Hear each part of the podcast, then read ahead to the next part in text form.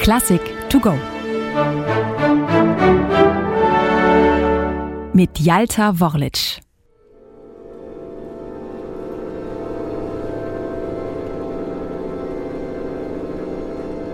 Ein Stück schier ohne Gestalt, wie schwerelos im Raum.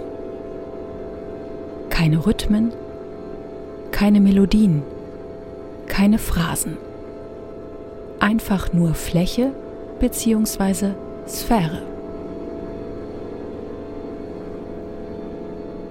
So klingt Georges Ligetis rund neun Minuten langes Orchesterstück Atmosphäre aus dem Jahr 1961.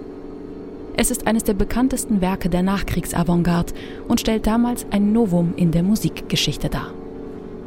Insgesamt 89 Orchesterstimmen, von denen sich allein die Streicher in 56 Einzelstimmen aufteilen, verschmelzen gleich zu Beginn des Stückes zu einer zarten Klangwolke.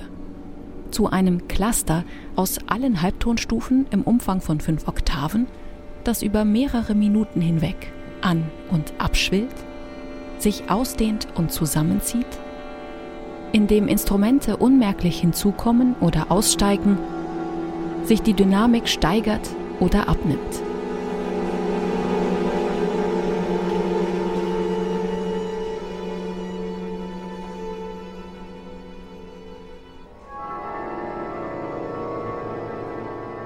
Ligeti nutzt in Atmosphäre die Erfahrungen, die er im Bereich der elektronischen Musik gesammelt hat, während seiner Zeit mit Karl-Heinz Stockhausen im WDR Tonstudio in Köln und überträgt sie auf ein klassisches Sinfonieorchester.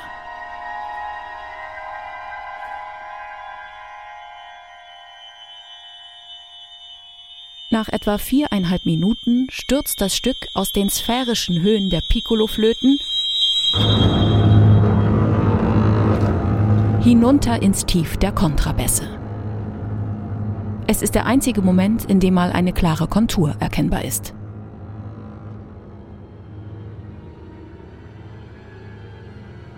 Danach beginnt in den Streichern ein kaum wahrnehmbarer Kanon aus 56 Einzelstimmen eine Mikropolyphonie, wie Ligeti es nennt.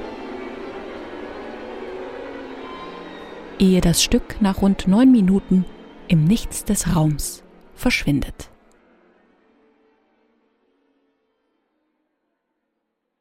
Zu Weltruhm gelangt Atmosphäre, als der Regisseur Stanley Kubrick es 1968 ungefragt als Filmmusik in seinem Science-Fiction-Klassiker Odyssee im Weltraum zum Einsatz bringt und damit Ligeti selbst in ungeahnte Erfolgssphären befördert. Eine digitale Werkeinführung des Norddeutschen Rundfunks. Weitere Folgen finden Sie unter ndr.de-classic to go.